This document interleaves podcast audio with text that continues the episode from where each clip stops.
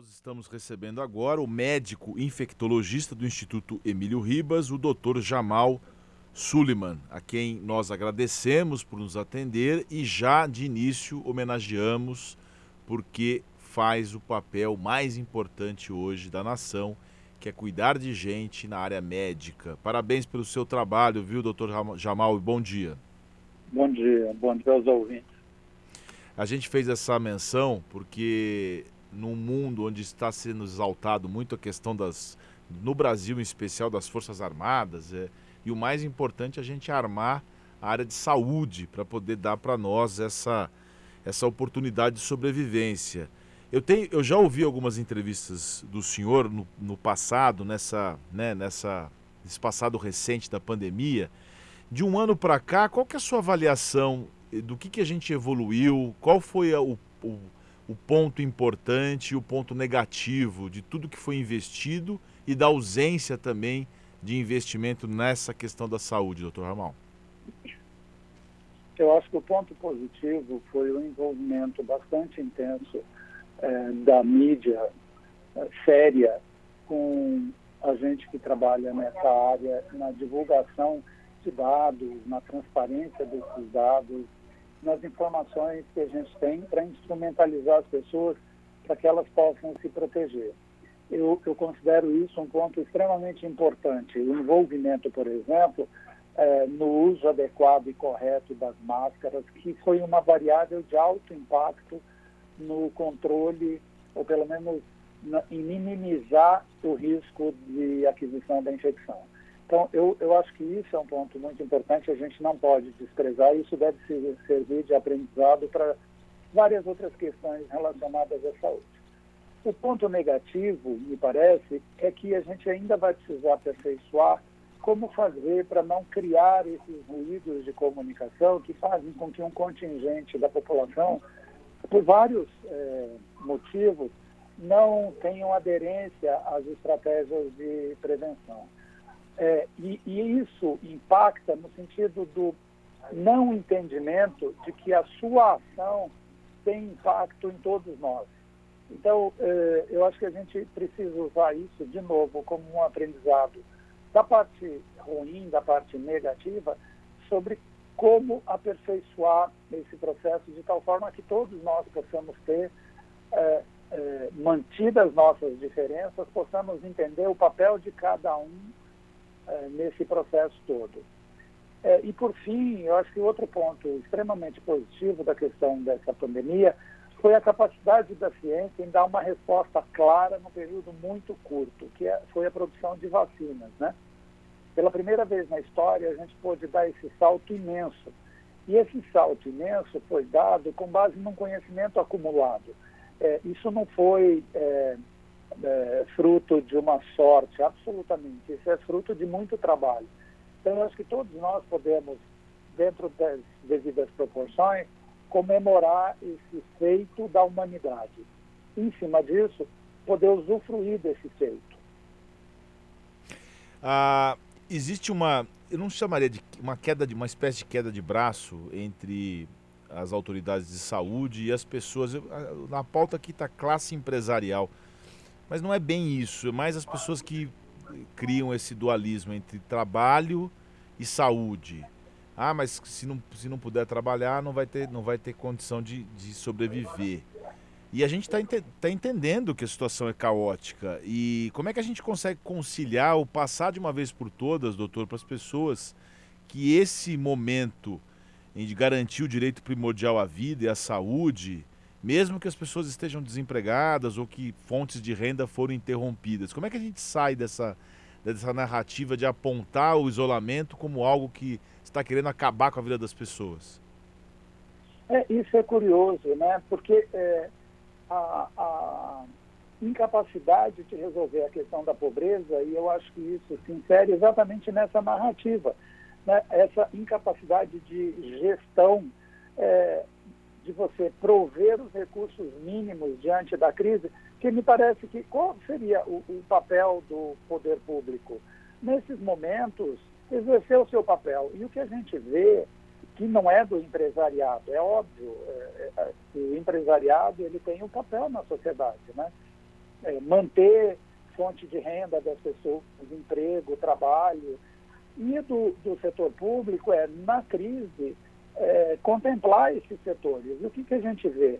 É, no meu entendimento, o, o público nessa crise é, não pode colocar essa, essa dualidade, porque é, é, um falso dilema. Teria que ter se organizado, e não fez, no sentido de prover os recursos mínimos. A resposta, através do auxílio emergencial, só saiu com base numa pressão popular muito intensa e que se esgotou no momento em que eh, se entendeu que aquilo tinha passado, quando a gente vinha alertando que aquilo não havia passado, que era fundamental que a economia fosse mantida às custas, inclusive, desse auxílio emergencial. E, mais uma vez, mediante pressão, sai um, um, um não dá para chamar isso de auxílio, né? Emergencial, ok, mas isso não é um auxílio em um montante que não cobre as despesas de um indivíduo durante uma semana. Então, esse, esse, é, se cria essa narrativa, no meu entendimento, que é para fugir da questão principal, que é exercer concretamente a sua função. Não sabe fazer, não quer fazer, não faz, e aí coloca esse falso dilema. Então, saúde Economia não sobrevive sem saúde. Em hipótese alguma. Na pandemia, obviamente, fica muito mais grave. Mas não há essa dualidade, não há esse dilema. Pessoas doentes não produzem. Né? Isso, é, isso é o, o óbvio. E agora a gente faz isso que é para escapar da discussão principal. Ok, qual é o seu papel? O meu eu sei, o meu é cuidar. E o seu, qual é? É prover o recurso mínimo para que o indivíduo possa quando a gente está dizendo fique em casa ou mantenha-se protegido, porque não é só fique em casa, né? É mantenha-se protegido, ele precisa ter recurso para isso. Indo para um espectro concreto, veja, é, durante esse período todo a gente tem um problema, por exemplo, das aglomerações nos sistemas públicos de transporte. É, a aglomeração em sistema público de transporte é novo? Óbvio que não. Não era para ter sido resolvido? Claro que sim. No entanto, o que, que a pandemia fez? Amplificou esse problema. Né? A gente vem há anos discutindo, por exemplo, a, a hierarquização das entradas de trabalho. O que, que aconteceu um ano depois? A gente não avançou um milímetro nessa questão. Então, todo mundo faz aquele horário, faz o rush em dois picos do dia, né, que aí depende do tempo que isso demora, e o transporte público extremamente aglomerado, quando a gente, um ano depois, já era para ter resolvido esse, essa questão, já era para ter organizado isso.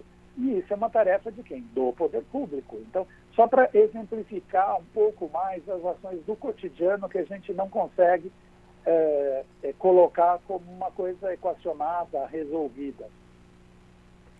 São 9 horas e 14 minutos, nós estamos ao vivo com o Dr. Jamal Suliman, que é médico infectologista do, do Hospital Emílio Ribas, Instituto Emílio Ribas, que tem tanta tradição, tanta importância no Brasil e no mundo também.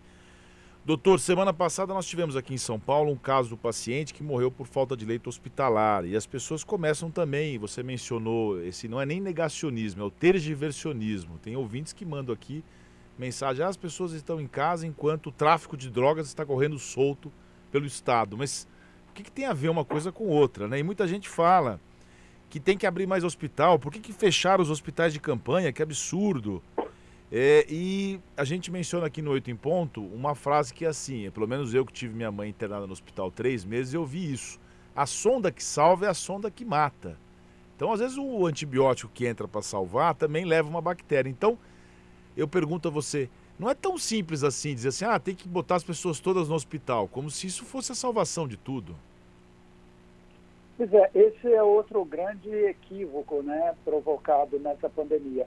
É, não haverá leito suficiente. Quanto mais criarmos leitos, se a gente, na outra ponta, não tiver clareza de que o vírus infecta humanos e humanos que fazem interação, não adianta nada você criar leito. Primeiro, porque o leito por si só não resolve o problema. Você precisa ter pessoal altamente qualificado, que não sei como se vulgarizou essa questão. é, a gente não forma um profissional dessa área da noite para o dia. Aliás, o risco é alto se você tiver profissionais não capacitados trabalhando nesse tipo de espaço, porque aumenta o risco de você perder o doente por incapacidade das pessoas mesmo de gerenciar uma crise tão grave quanto essa. Existem especificações, especificidades em relação a essa doença, no que diz respeito à abordagem né, da emergência propriamente dita, que precisa de uma capacitação maior ainda. E a gente fez esse esforço. Só que ele, obviamente, se esgota, porque você não vai achar isso em qualquer lugar. Além disso, você precisa ter equipamentos, que, obviamente, mesmo com todo o esforço que se fez, por exemplo, no sentido de, de produzir esses equipamentos, é, existe uma, uma limitação na sua capacidade. Logo, não é o leito que vai resolver. E é interessante, essa pandemia fez emergir ou fez intensificar essas soluções mágicas, né? Que passam pela visão de que um leito de terapia intensiva resolve o problema, quando não, isso não é verdade, ou que os tratamentos postos, eles resolvem o problema. E aí é muito curioso, para não dizer trágico, é, que a gente tenha uma oferta de produtos que sabidamente não funcionam, no mundo inteiro isso já foi abandonado, e que no Brasil persiste com uma narrativa que ainda encontra eco. Né? E a, a, isso a despeito da gente é, afirmar que as pessoas que chegam em forma grave passaram pelo tal tratamento profilático ou tratamento precoce. Então, veja, é, isso encontra ainda pessoas que é, eu, eu tenho dito que isso lembra muito aqueles que recebem um WhatsApp dizendo é, de pessoas com as quais elas raramente tinham contato, depositam na minha conta que eu estou precisando de dinheiro, né, de WhatsApp clonado. Não é possível. E a pessoa vai lá e faz um depósito. Sem checar a fonte, sem observar dados importantes e mínimos de segurança. Então, o indivíduo procura uma assistência, e isso inclui médicos né, que prescrevem esse tipo de tratamento, é, no sentido de é, ter a solução mágica para uma questão tão séria quanto essa, é, criando uma falsa expectativa de segurança. Então, tudo isso, para encerrar, está inserido exatamente nesse processo. É, é, a gente quer ter soluções que possam nos tirar rapidamente de um processo que depende intimamente de comportamento. Somos nós que temos que ter, tomar atitude. Né? Não é esperar só que o outro tome atitude. É, isso precisa de um movimento nosso. E, e nisso, é, apesar de estar um ano repetindo as mesmas coisas, eu tenho dito que a gente não vai é, é desistir dessa estratégia. A gente vai até o fim se a gente conseguir convencer uma única, um único coração, a gente já terá ganhado, já terá valido a pena. É, é, na verdade, eu nem ia seguir por esse caminho, mas você mencionou os médicos que estariam receitando tudo isso. Eu acho que talvez nem seja esse o momento, mas tem algum tipo de fiscalização, algum tipo de orientação ou até mesmo punição para isso? É, infelizmente, uh, alguns órgãos de classe se eximiram da sua responsabilidade. É, mas eu, eu quero chamar atenção para que a participação nossa, né, como sociedade, e a minha em especial como um técnico, em alertar as pessoas para que não façam esse tipo de coisa, porque é, isso cria uma falsa sensação de segurança e agrava mais ainda o quadro. É, eu vou dar um exemplo claro. É, existe é, alguns serviços aqui na cidade que, independente da forma clínica da doença, que ela, ela tem algumas características, por exemplo, na, na forma é, autolimitada, em que você não tem um comprometimento da função respiratória severo, indicado pela diminuição da saturação, a pessoa recebe um, um, um kit em que inclui corticoides, e aí é prednisona ou prednisolona e, e dexametasona nisso. É, isso eu vi várias receitas, inclusive é, com, com esse pacotão, é, isso agrava sobremaneira a clínica do doente, porque se não tem, são drogas excepcionais para serem usadas em situações pontuais. Né? Isso não é uma, um, um, uma pipoca que a pessoa vai comer e não vai lhe causar nenhum prejuízo. Ao contrário. Então, nas formas leves, as pessoas estão extremamente angustiadas porque é um problema você está lidando com uma doença cuja evolução você não tem ideia de como será. Só que o serviço de saúde precisa monitorar esse, essa pessoa. Ele não pode simplesmente prescrever e mandar o doente para casa dizendo, olha, se piorar, você volta.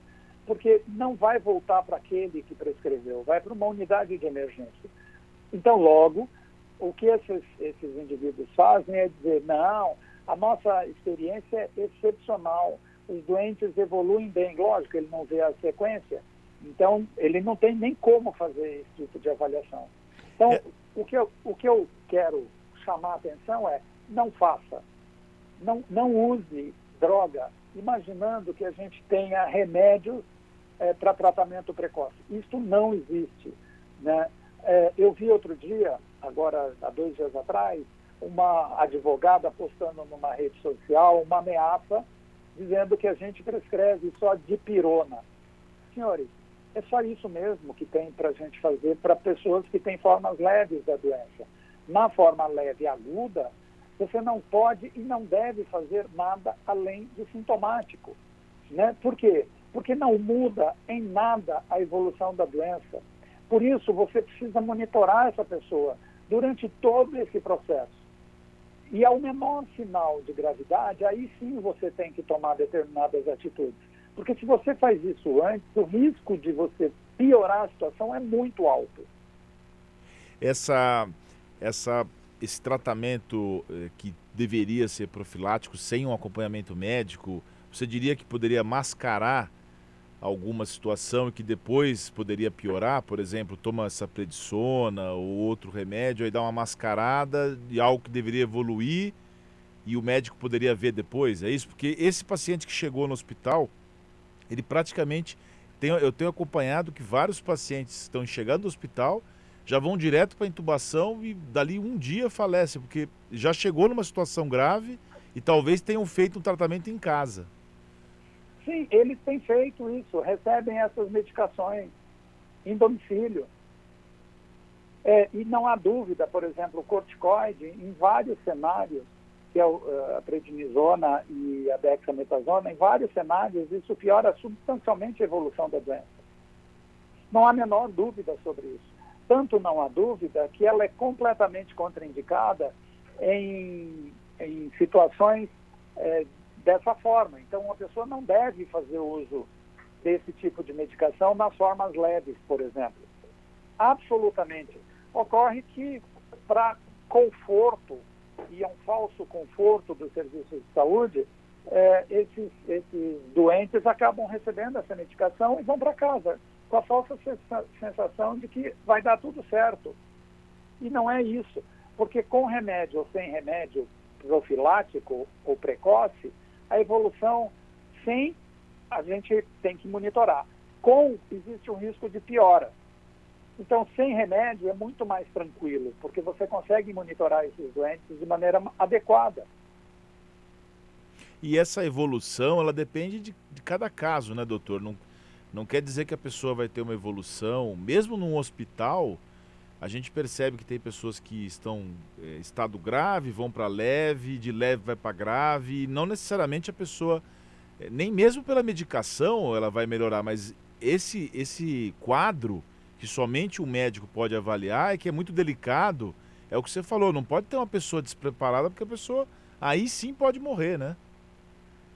Você sabe que eu tenho uh, dito, inclusive, que eu gostaria muito de que esses que advogam esses tratamentos contra vírus pudessem se engajar tão fortemente, por exemplo, no desenvolvimento de produtos contra a dengue, que é outra doença viral. E é curioso que é, a gente não vê esse, esse, esse empenho né, em relação a outras doenças virais. É, ou contra o HIV. Né? A gente já viu no começo da pandemia de HIV alguns indivíduos é, propondo tratamentos desses é, falsos tratamentos. Aqui no Brasil mesmo havia um que propunha o uso de um, um chá com umas ervas aí, ele chamou de HMTA. É, isso durou mais ou menos uns dois anos. É, o que, que, tinha de diferente? Você não tinha rede social para amplificar esse tipo de postura. Hoje, o indivíduo cria. É, na, na sexta-feira, eu vi um colega médico advogando. É, a narrativa dele é: eu tenho a cura da pandemia, a Covid está resolvida. E aí é uma droga abolida por conta do risco de insuficiência hepática. E ele falando abertamente sobre os benefícios, obviamente isso é aquilo que a gente, é, na, em medicina séria, é, considera um indivíduo, eu, eu digo que ele surtou. Só que esse surto dele causa prejuízo em várias frentes. Primeiro, porque ele não tem esse dado trabalhado, publicado, ele simplesmente tirou da cartola algo que ele considera como é, salvador, sem ter nenhum embasamento técnico, e desconsiderou que a droga é banida do uso por conta desse risco. Então, ele resgata isso e coloca numa situação de gravidade e, e eu vou dizer aqui, tinha mais de mil comentários favoráveis a esse tipo de postura. Então, veja, é, ele obviamente já está sendo investigado, mas a gravidade que esse tipo de informação tem quando impacta na sociedade. Né? Então, o que eu estou tentando fazer aqui é chamar a atenção das pessoas para que não façam esse tipo de coisa, é, que exijam dos serviços de saúde uma qualidade de assistência que a função é acompanhar, monitorar, o que a gente tem grande dificuldade de fazer, principalmente porque é, o número é muito grande de pacientes, mas isso não nos exime do acompanhamento. A gente precisa fazer isso para garantir a segurança das pessoas. Nós conversamos ao vivo com o Dr. Jamal Suliman, médico infectologista do Instituto Emílio Ribas. Quase 40 anos atuando no, no Instituto, né, doutor? Exatamente. E nós agradecemos muito sua participação e, e contamos com, com você e com toda a força dos médicos para a gente poder sair desse ano, né, desses, desse ano terrível da pandemia. Muito obrigado por sua atenção aqui no Oito em Ponto. Bom trabalho para vocês.